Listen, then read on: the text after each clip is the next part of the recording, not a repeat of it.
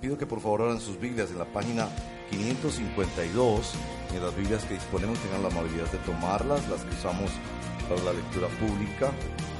La página 552 es Daniel capítulo 10 y capítulo 11. Así que les ruego su comprensión. Hoy la lectura también es larguita. Tenemos expuestos a un texto denso de la palabra del Señor, así que ruego toda su atención. Eh, notarán que es bastante peculiar el, la lectura de la palabra del Señor hoy. Espero que noten los dos grandes componentes en la lectura. Iremos hasta el capítulo 11, verso 35. Capítulo 10 de Daniel, verso primero. Dice así la palabra del Señor. En el tercer año del reinado de Ciro de Persia, Daniel tuvo una visión acerca de un gran ejército el mensaje era verdadero y Daniel, que también se llamaba Belsasar, pudo comprender su significado en la visión. En aquella ocasión yo, Daniel, pasé tres semanas como si estuviera de luto. En todo ese tiempo no comí nada especial, ni probé carne ni vino, ni usé ningún perfume. El día 24 del mes primero, mientras me encontraba yo a la orilla del gran río Tigris, levanté los ojos y vi ante mí a un hombre vestido de lino con un cinturón de oro, del oro más refinado. Su cuerpo brillaba como el topacio y su rostro resplandecía como el relámpago. Sus ojos eran dos antorchas encendidas y sus brazos y piernas parecían de bronce bruñido. Su voz resonaba como el eco de una multitud. Yo, Daniel, fui el único que tuvo esta visión. Los que estaban conmigo, aunque no vieron nada, se asustaron y corrieron a esconderse.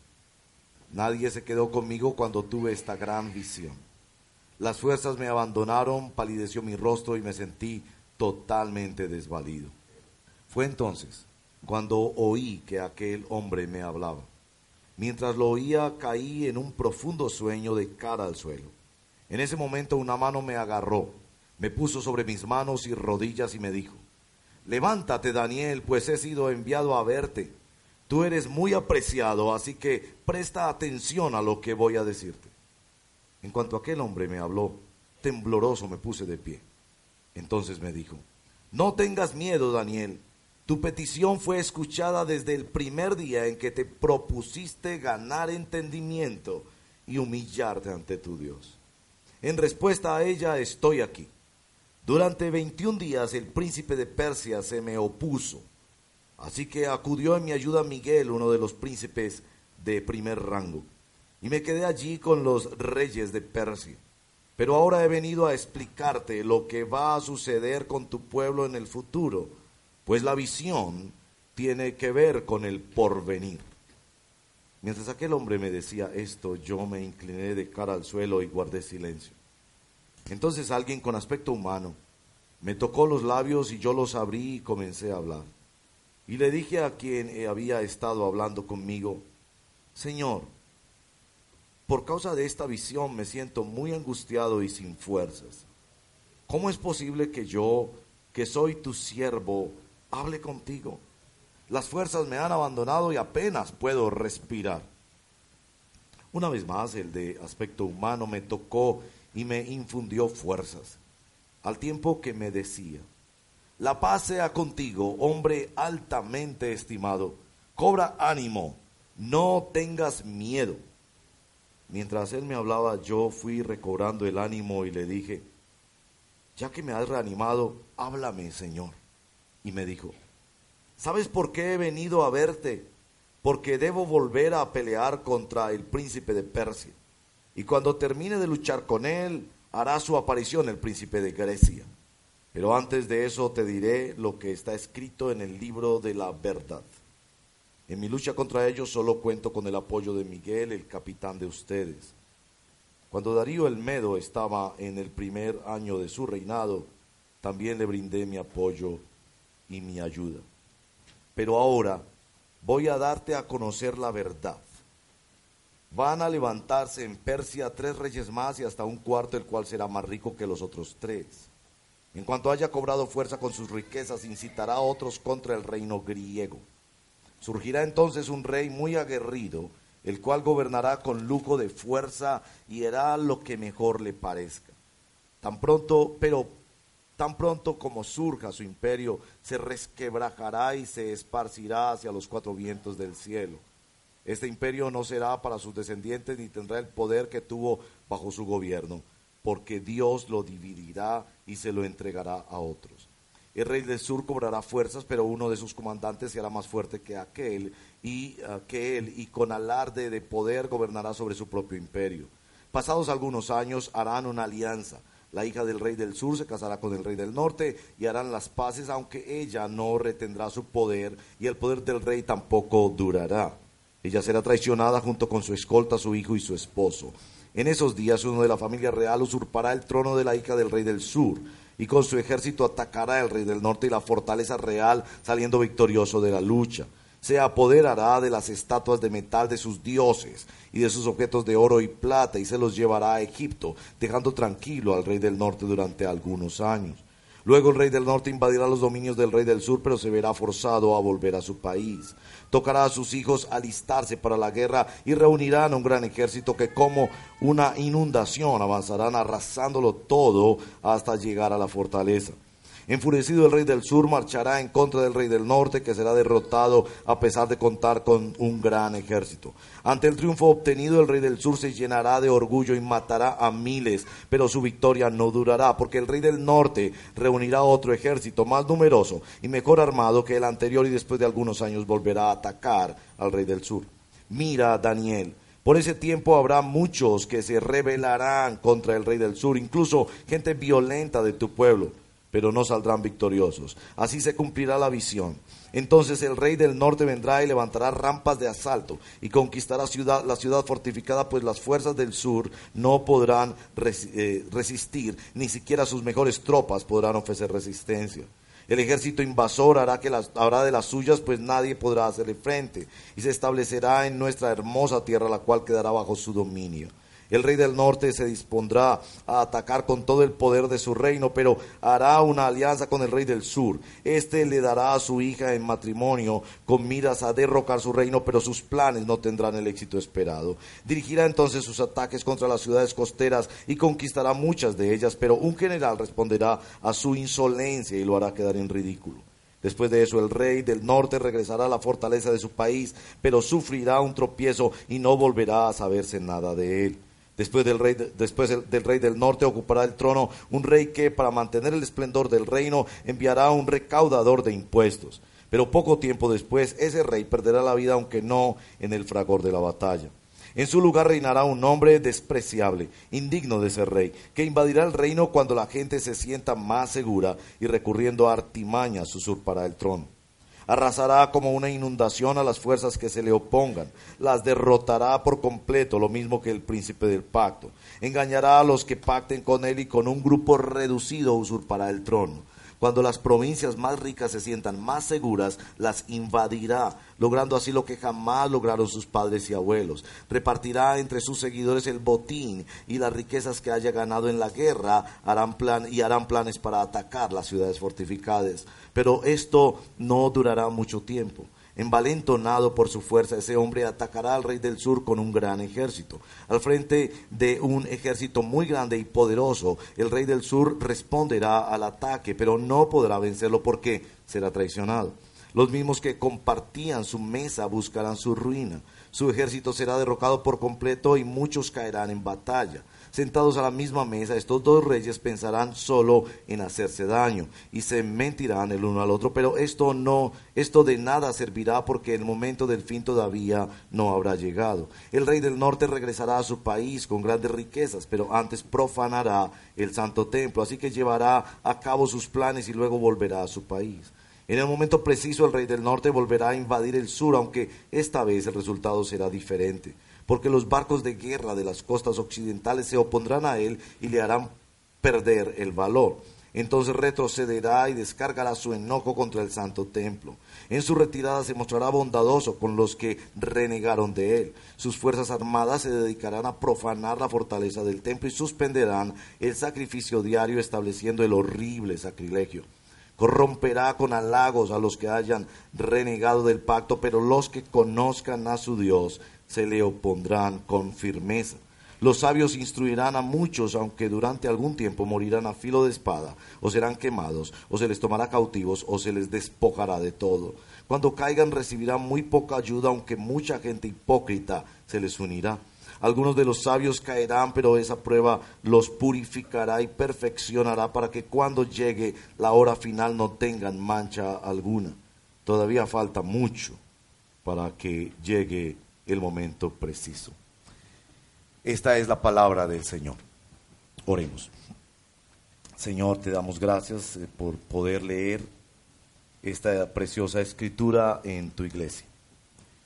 Te damos gracias por ser expuestos a todo el consejo de Dios y por creer en esta iglesia que toda la escritura es útil para que el siervo de Dios sea enteramente preparado para toda buena obra.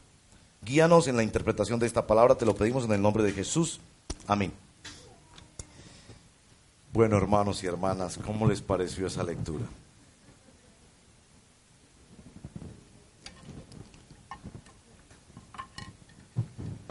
la cortina de la historia se ha corrido para el siervo Daniel, para que él pueda entender cómo es la guerra espiritual. Ese es el título de nuestro tema de hoy, la guerra espiritual y los poderes políticos. Quiero comenzar esta mañana citando dos frases famosas del gran político cristiano y teólogo holandés Abraham Kuyper. Desconocer a Abraham Kuyper sería como si un entrenador de fútbol no supiera que en dos semanas empieza el Mundial de Fútbol. Pero lamentablemente muchos de los que juegan a ser políticos hoy en día no han leído lo que en la historia de la iglesia, siervos de Dios como este, han dicho, así que voy a citar dos frases. La primera, no existe una pulgada cuadrada en todo el dominio de nuestra humana existencia sobre la cual Cristo, quien es soberano sobre todo, no grite mía.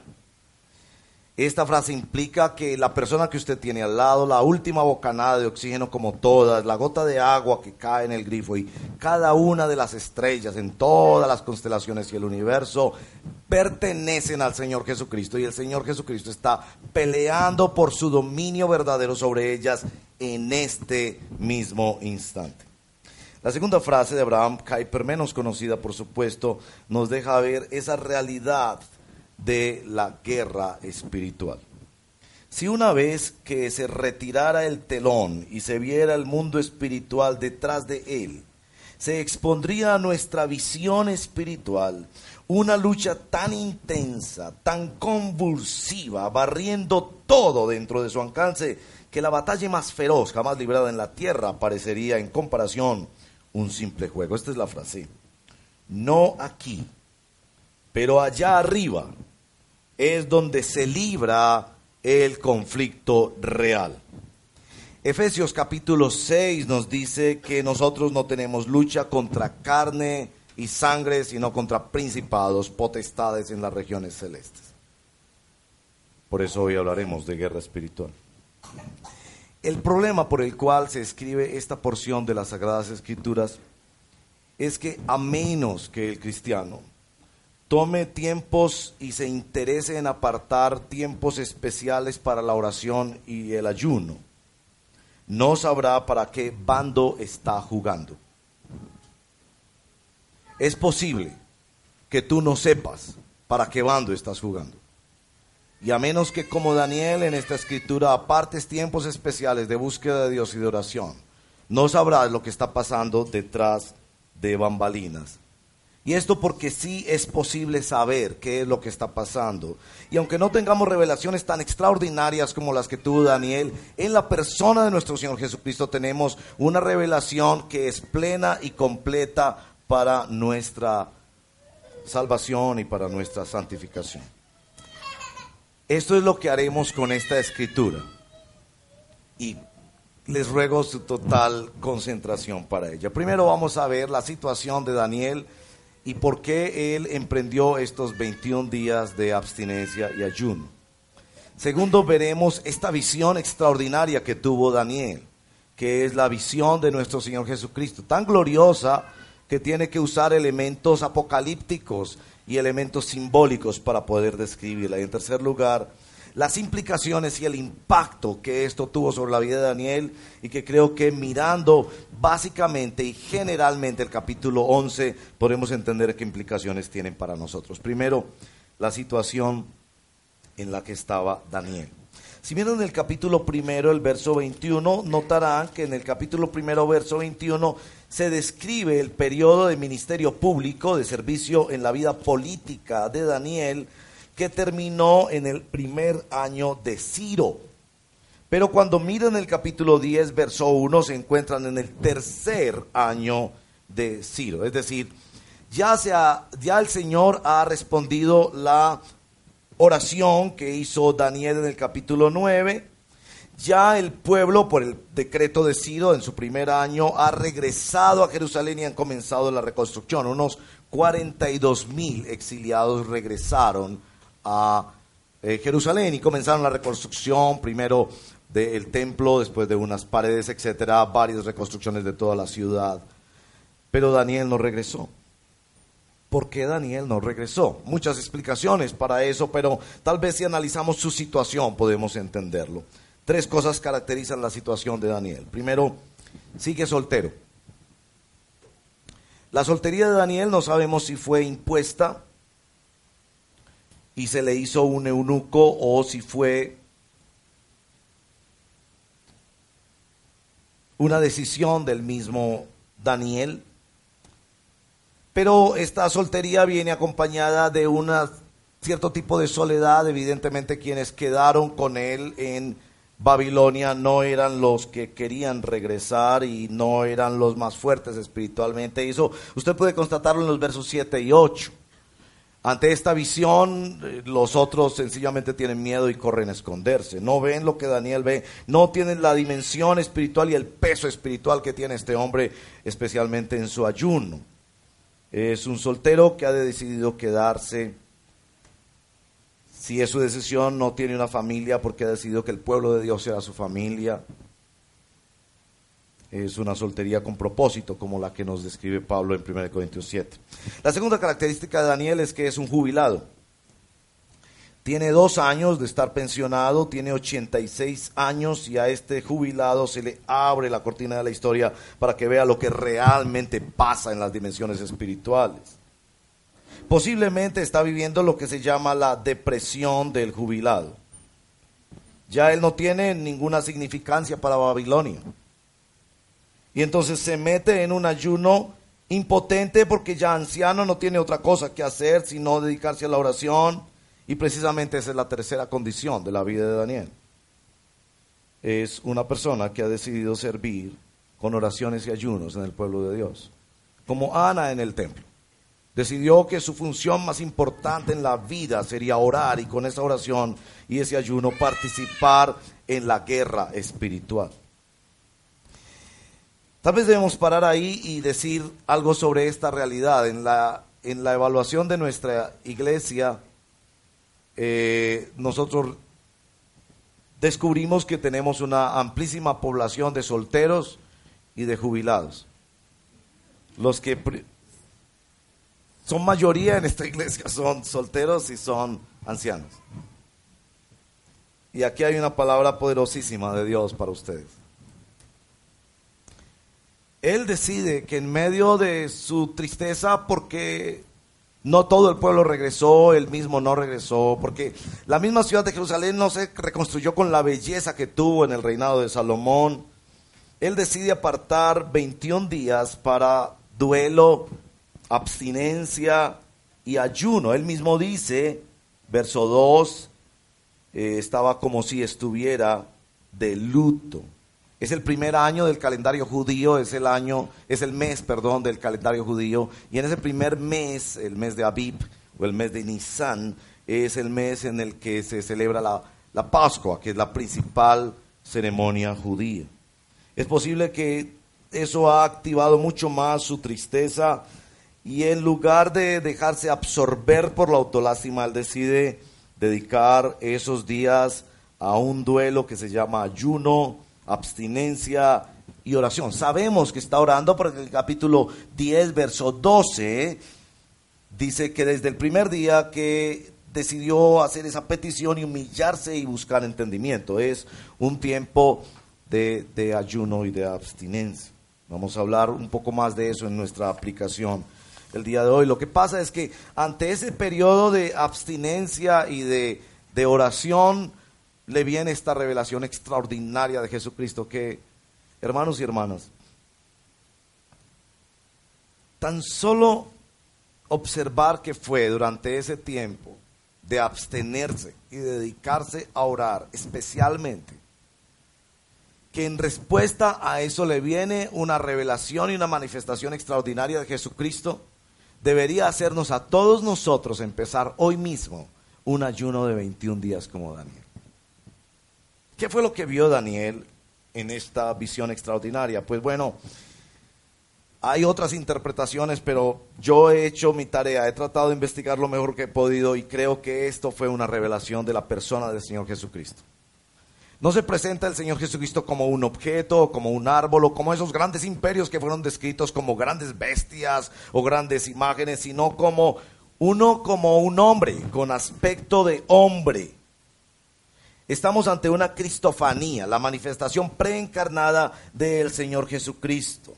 Así como se le mostró a Juan en el Apocalipsis, el Hijo del Hombre. Un varón perfecto. Así como se le presentó a Abraham, o que luchó como un ángel con Jacob, o como se le presentó como un guerrero a Josué. La, la, manifestación más grande de nuestro Señor Jesucristo en la historia fue como un hombre. Él necesitaba tener manos, para ser clavadas en la cruz, una espalda para llevar la cruz en el madero, unos ojos para vernos, una boca para hablarnos. En este capítulo nos presenta siete características simbólicas y apocalípticas de la persona del Señor Jesucristo. Voy a describirlas rápidamente. La primera, el vestido de lino. El lino era usado para los reyes, especialmente cuando se declaraba que habían tenido victoria. José fue pues vestido de lino cuando fue nombrado primer ministro de Egipto. Él es el rey, él es el vencedor que calma el mar, que echa fuera a los demonios. Él está vestido de lino, el sacerdote también se vestía de lino puro y fino. Es para decirle a Daniel, no pienses más en el templo de Jerusalén, no pienses más en los sacrificios o en las festividades. Mira al sacerdote, mira a la persona del Señor Jesucristo, como quizás se te dice a ti hoy. No mires más las iglesias, no mires más los pastores, no mires más los milagros, Mira al Señor Jesucristo, Él es el perfecto gobernante, Él es el perfecto sacerdote. La segunda característica, un cinturón de oro fino. La Reina Valera dice, ceñido los lomos de un cinturón de oro fino. Este estar ceñido es estar preparado es estar convencido y decidido, como nos dice Primera de Pedro 1, que ceñidos los lomos de nuestro entendimiento. Este es el que está preparado perfectamente para la tarea que se le ha encomendado. Esto del cinturón de oro en muchas disciplinas deportivas, el cinturón eh, es lo que mide qué eh, estatus tiene y este es el cinturón más alto, está preparado de la mejor manera, es el perfecto sacrificio, es el perfecto templo, es el perfecto hombre para representarnos ante Dios y llevar a cabo la obra de la redención. La tercera característica, su cuerpo brilla como topacio, como berilo, dice la reina Valera. Antes de que tuviéramos todas esas otras designaciones contemporáneas de las piedras preciosas, lo que se quiere decir aquí es que todo él es una piedra preciosa. Todo él es lo más precioso, es eh, eh, el hombre por antonomasia, la, la persona suprema, el, más perfecto, y todo su cuerpo es un diamante precioso. En cuarto lugar, su rostro eh, resplandece como un relámpago en medio de nuestra densa oscuridad. Es la persona de nuestro Señor Jesucristo y su rostro perfecto el que lo revela todo. Es una luz permanente. Apocalipsis dice que la ciudad no tiene necesidad de sol ni de luna que brille en ella, porque la gloria de Dios la ilumina y el cordero, eh, su lumbrera es un sol que resplandece, que inunda y que interrumpe nuestras vidas con su gloria, aún para revelar lo que está pasando dentro de nosotros. Mi amigo y mi amiga, nosotros no nos conocemos ni siquiera a nosotros mismos. Es solo ante el rostro, a cara descubierta de nuestro Señor Jesucristo, como nos dice San Pablo, que podemos conocernos a nosotros mismos por eh, la presencia del Espíritu Santo. Eso nos lleva a la, la quinta característica, sus ojos. Sus ojos son unas antorchas encendidas que vivifican, como cuando estás entumecido por el frío y el calor y la luz te hace volver a sentir, volver a, estar en contacto con lo vivo. sus ojos son antorchas que producen vida, pero también antorchas que purifican a la persona. Eh, Moisés describió al Señor en el Sinaí como un fuego abrasador. Spurgeon tenía esta frase, la presencia de Jesús, cuyo rostro es como el sol brillando en su cenit, haría madurar todos los frutos de nuestro jardín, consumiría todas las malas hierbas y daría vida a todas las plantas. La espada de dos filos de su boca destruiría a sus enemigos y sus ojos de fuego avivarían las santas pasiones de todos sus amigos. Sus ojos vivifican y purifican en sexto lugar sus brazos y sus piernas, que son la acción de Cristo. Eh, parecían bronce bruñido. El bronce bruñido era el bronce eh, purificado, probado por fuego y brillante. Este es Jesús, el instrumento de salvación y de santificación perfecto de Dios. Y por último, su voz. Nos describe allí en el verso número 6 a Jesucristo como la voz y el eco de su voz es una grandísima multitud. Otras traducciones dicen como la voz de multitud de aguas, el estruendo. Ahora que estamos preocupados y orando por esta situación de Hidroetuango, nos damos cuenta del poder de las aguas. Así es de poderosa como en el Salmo 29 la palabra del Señor. Y precisamente esto nos lleva al impacto de esa visión y es donde más me quiero detener el impacto de la visión de Jesucristo. Notaron que del verso 9 en adelante es que nos describe el impacto de esa visión. En los versos 7 y 8 las personas que acompañan a Daniel salen corriendo a esconderse. No ven lo que Daniel vio, pero Daniel sí lo vio.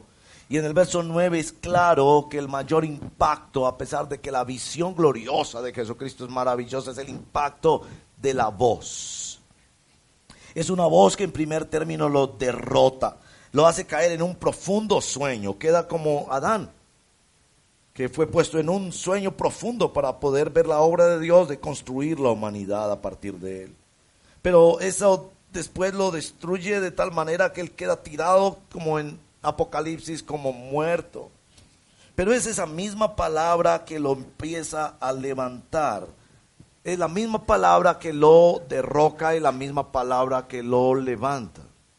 Bendigo al Señor porque nuestra iglesia creemos en el poder de la palabra de Dios, que es la espada del Espíritu, que es el poder para la salvación y la santificación, que somos llamados como iglesia a predicar el Evangelio. Y este Evangelio en primer término derroca, en primer término, derrota tus orgullos, tus altiveces, tu pensar que te vas a ganar tu salvación por tus buenas obras, tu pensar que puedes estar hablando con Dios de tú a tú y te, te pone en el suelo. Pero es la misma palabra, es la misma palabra, verso 19, que le, mientras él me hablaba, yo fui recobrando el ánimo y entonces le dice, ya que me has reanimado, háblame, Señor. Es la la misma palabra de Dios que, que derrumba y la misma palabra de Dios que, que levanta. Daniel aquí es reclutado de nuevo a los 86 años para un nuevo ministerio en la guerra espiritual. La guerra espiritual para Daniel es la participación de Daniel en la oración y en la contemplación de Jesucristo. Antes de enfatizar un poco más de eso, ustedes me van a preguntar, ¿y qué vamos a hacer con ese capítulo 11?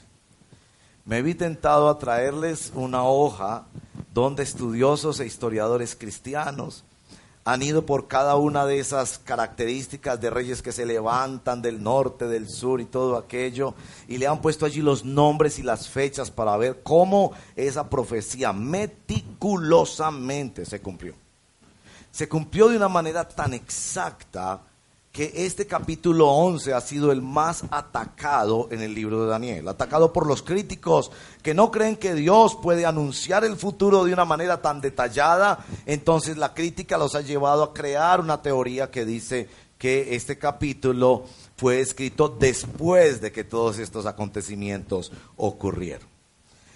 No quiero entrar en esto porque me pongo en la posición de Daniel en particular para decir Daniel recibe esta profecía antes de que se cumpliera, por supuesto, y Daniel no vio el cumplimiento de estas profecías. Aquí se le están anunciando más o menos 600 años de historia que él no vivió, que él no participó, que él no corroboró. Y sobre todo el final con el surgimiento del anticristo, de eso hablaremos un poco más la semana próxima. Pero ¿qué es lo que nos quiere enfatizar esta profecía? Hermanos y hermanas, al anunciar la profecía bíblica, nosotros no estamos teniendo acceso a una bola de cristal sobre la cual podríamos nosotros decir que ya sabemos todo lo que va a pasar. De hecho, aquí no se describe todo lo que va a pasar, no se ponen los nombres. Después de que esas profecías se cumplieron, se pudo saber que ahí estaba legando el Grande, o Antíoco Epífanes, o Berenice, o aún Cleopatra y otros grandes reyes de la antigüedad. Pero lo que se quiere decir es sobre todo que nosotros somos llamados a confiar en Dios y a serle fiel. No se nos dan las profecías para que nosotros controlemos el futuro. Se nos dan las profecías para que nosotros confiemos y seamos fieles. El mejor ejemplo que pude encontrar está en el libro de Hechos de los Apóstoles, en el profeta Ágabo. Ágabo fue un profeta en la iglesia de Antioquía, de la cual hablamos la semana pasada. Y Ágabo tuvo, por lo menos se relata en el libro de Hechos, dos profecías. La primera, que vendría una gran hambre en Judea, y efectivamente así fue. Cuando la iglesia escuchó la profecía de que vendría una gran hambre, la aplicación que ellos hicieron a esa profecía no fue salir corriendo, como hicieron los amigos de Daniel acá, sino comprometerse a levantar una ofrenda, abstenerse de algunos gastos personales para levantar una ofrenda y enviarla especialmente a la región de Judea, donde de acuerdo a la profecía vendría la mayor de las hambrunas. Entonces note que ahí el conocimiento del futuro no les estaba siendo dado para que escapasen de él o buscaran la situación más cómoda, sino para que fueran fieles y sirvieran a sus hermanos. segundo caso de profecía de Ágafo es con este cinturón, él toma un cinturón y dice, aquel de quien sea el cinturón, después se sabe que es de Pablo, será apresado y torturado en Jerusalén. Y los hermanos empiezan a decirle a, a, Pablo, no vayas entonces a Jerusalén. Y Pablo les dice, ¿qué están haciendo ustedes? La razón de esta profecía no es para que yo evite lo que me están anunciando, sino para que me prepare para aquello que me están anunciando. Entonces la profecía no nos es dada para que nosotros controlemos el futuro o busquemos un futuro mejor, sino para que confiemos en Dios que es soberano de la historia y para que le seamos fieles. Evidentemente en el capítulo 11 no se está describiendo un futuro extraordinario para el pueblo de Israel. Es evidente que el gobierno del norte y del sur va a pasar y arrasar con la nación, prohibir la adoración, afectar esta nación de todas las formas. Y esto debe darnos una aplicación muy importante para nuestro momento histórico. No es que nosotros al escoger con la mayor sabiduría que podamos uno u otro candidato, vamos a diseñar nuestro mejor futuro, porque nuestro futuro no está en manos de nuestros diseños ni de ningún político de turno. Nuestro futuro está en las manos de nuestro Dios. Él tiene promesas y Él va a cumplir sus promesas sobre su pueblo a plenitud y con toda fidelidad. Es porque somos llamados a serle fieles y a serle obedientes y a confiar en Él. No importa lo que pase, porque podríamos pensar que estamos escogiendo con nuestro voto el mejor candidato y resulta ser el peor. Somos llamados a ser fieles y a confiar en la soberanía de Dios, que es el Señor de la historia, que no solo conoce todo el futuro, sino que lo controla. Y Él va a llevar sus propósitos y sus planes al término de la plenitud. Que den gloria a su nombre y que traigan el bien supremo de su pueblo. Quiero hablarles de dos aplicaciones. Evidentemente, al leer esta escritura, se resalta que el pueblo de Dios ha de orar y contemplar a Jesucristo. 7 y 8 de septiembre. Quiero que ponga esas fechas en su mente, 7 y 8 de septiembre, en la Universidad de Medellín.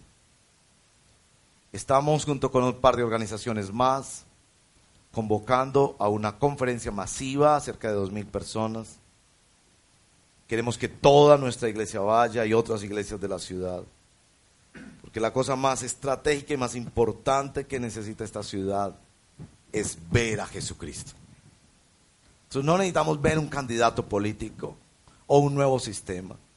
Si bien nos toca orar, discernir y tomar la mejor decisión para participar en este sistema democrático. Pero lo que esta ciudad necesita es ver a Jesucristo y esa conferencia se llama Muestra a Cristo. Dos días en los que nos vamos a dedicar a escuchar de los mejores expositores que hay en América Latina para que nos informen y nos hablen de palabra de Dios y nos ministren y podamos juntos adorar al Señor en un escenario mayoritario y que resuene en toda la ciudad y se sepa que en esta ciudad hay personas que creemos que lo que necesita el ser humano es ver a Jesucristo. No un nuevo sistema político, sino ver a Jesucristo, el que transforma vidas, corazones, culturas y sociedades. 7 y 8 de septiembre. Tendrían la movilidad de como aplicación poner eso en su calendario. 7 y 8 de septiembre. Les daré más información más adelante. Pero aquí viene la segunda y última aplicación. Daniel ayunó 21 días. ¿Hace cuánto que tú no ayunas? Daniel se abstuvo de cosas legítimas. No, el ayuno no es para ayunar de chisme del chisme no se ayuna, el chisme se renuncia, de por vida. Evidentemente está absteniéndose de unas cosas legítimas para él, tal vez algunos lujos en su dieta alimenticia. Él era un hombre rico, prosperado por Dios, como vimos en el capítulo 6. Decide abstenerse de vino y carne. No sabemos si es que hacía unos asados de lujo Tal vez cultivaba un gusto por un vino exquisito, que era en la, aquella época la bebida más desarrollada y más de mayor nivel social. Y decide no usar perfume por 21 días. El perfume en aquella época era un distintivo de clase, de estatus. Cuando se llegaba a un lugar y se olía este perfume, se sabía esta persona es estrato 25 decide por 21 días no bañarse, seguramente identificarse con el pueblo, sentir el mismo olor del pueblo, oler, oler a oveja, oler a pueblo, no sé. La pregunta es, ¿de qué vas a abstenerte tú por 21 días? ¿Para qué? Es claro por el verso 12 que era para orar, humillarse ante Dios y buscar discernimiento. Este ayuno no era para adelgazar. Este ayuno era para buscar al Señor, humillándose y pidiéndole discernimiento. Pero creo que aquí hay promesa de Dios, el que se humilla, Dios le exalta y le dio una revelación tan extraordinaria, vio al Señor Jesucristo como pocos en la historia lo han visto. Lo vamos a ver, un día lo vamos a ver, como decimos en la canción bella que cantamos hoy, hasta que le pueda ver, Él me sostendrá. Sí, un día le veremos cara a cara, cara a cara en plena gloria he de ver a mi Jesús. ¿Para quién está reservada estas revelaciones especiales? Esta derrota del orgullo y este levantamiento de la palabra para los que se abstienen y ayunan. Hermanos, creo que nuestro texto tiene una promesa excepcional para hombres y mujeres que quieren ver cómo es que se corre la cortina de la historia y se ve la verdadera guerra espiritual en los niveles celestiales, cómo es que el cristiano puede participar con su oración y su intercesión a través del ayuno y la abstinencia. ¿De qué vas a ayunar tú los próximos 21 días? Para algunos puede ser el tema tecnológico, para algunos que son muy dados al, Facebook y que viven casi con, casi con cierta tendencia adictiva a mirar que han publicado en el Instagram y que tan solo decirle media hora sin ese equipo en sus manos es casi pedirles un imposible. Y puede ser que por ahí es la abstinencia que Dios te está pidiendo. O sencillamente televisión. Noten cómo nos vuelven adictivos algunas de estas cosas, adictos a algunas de estos elementos que uno se acostumbra a ver cierto programa y ya casi que eso le estructura el día y la semana. Y puede ser que el Señor te está llamando. No esperes que nosotros impongamos eso desde nuestro liderazgo espiritual. Pero estoy aquí para decirte, necesitas ayunar. Necesitas abstenerte de algo.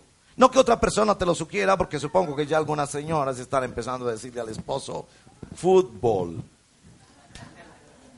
No sé, e, esto nadie se lo pidió a Daniel, él mismo en su corazón se dio cuenta, esto me está dominando, esto no me hace bien y yo necesito buscar desesperadamente a Dios, quizás en una época en que él mismo estaba deprimido, ya se sentía sin fuerzas, impotente, dejado solo y él necesitaba especialmente revelación de Dios, conocer a Dios y estar más en comunión con Dios y nuestra iglesia lo necesita.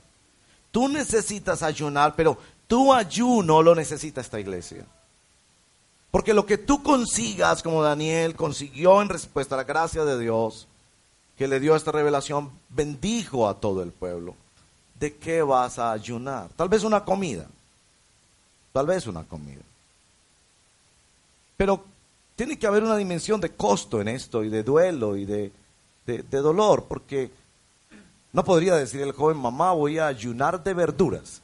La mamá se va a reír y va a decir, pues, de, de todas maneras ni te gustan. Tendría que ser algo que sí restringe el apetito de la carne de alguna manera y te impone una disciplina de que vas a ayunar. Toma un momento en silencio para pensar eso y tomar una decisión delante del Señor. Te invito a que no seas espectador de un texto glorioso en el que evidentemente a un siervo que ayuna le es revelado Jesucristo y le muestra la soberanía de Dios en la historia, pero te invito a que tú seas Daniel y a que tú ayunes y te abstengas para buscar a Dios y conocerlo. Te invito a que tú tomes decisiones delante de Dios de abstenerte para buscarlo. ¿De qué vas a ayunar? La invitación es hacerlo 21 días como lo hizo Daniel, no es una imposición bíblica. La Biblia no dice eso como una orden, pero nos presenta un modelo y podemos seguir ese modelo 21 días, tres semanas, Siete es el número perfecto en la escritura, tres es el número de la presencia de Dios. Tres por siete, en el que buscamos al Señor. Padre, pedimos en el nombre de Jesús que por el Espíritu Santo reveles esto y nos ayudes a ver a Jesucristo siendo el centro de nuestra vida. Creer como hemos cantado hoy que tú nos sostendrás hasta que te podamos ver ver en áreas de nuestra vida que se resisten al cambio, en áreas de la historia humana que nos hace, se nos hace tan complejo entender, donde hay tanta maldad y corrupción, donde hay tanta injusticia y violencia. Pero sabiendo que en la oración nosotros nos conectamos con el glorioso Dios que gobierna el universo, y nuestras oraciones son usadas en la guerra espiritual que se libra detrás de bambalinas en la historia humana. Ayúdanos, Señor. Mientras vamos configurando estas decisiones, adoremos a Cristo y busquemos en Él la fortaleza para la obediencia.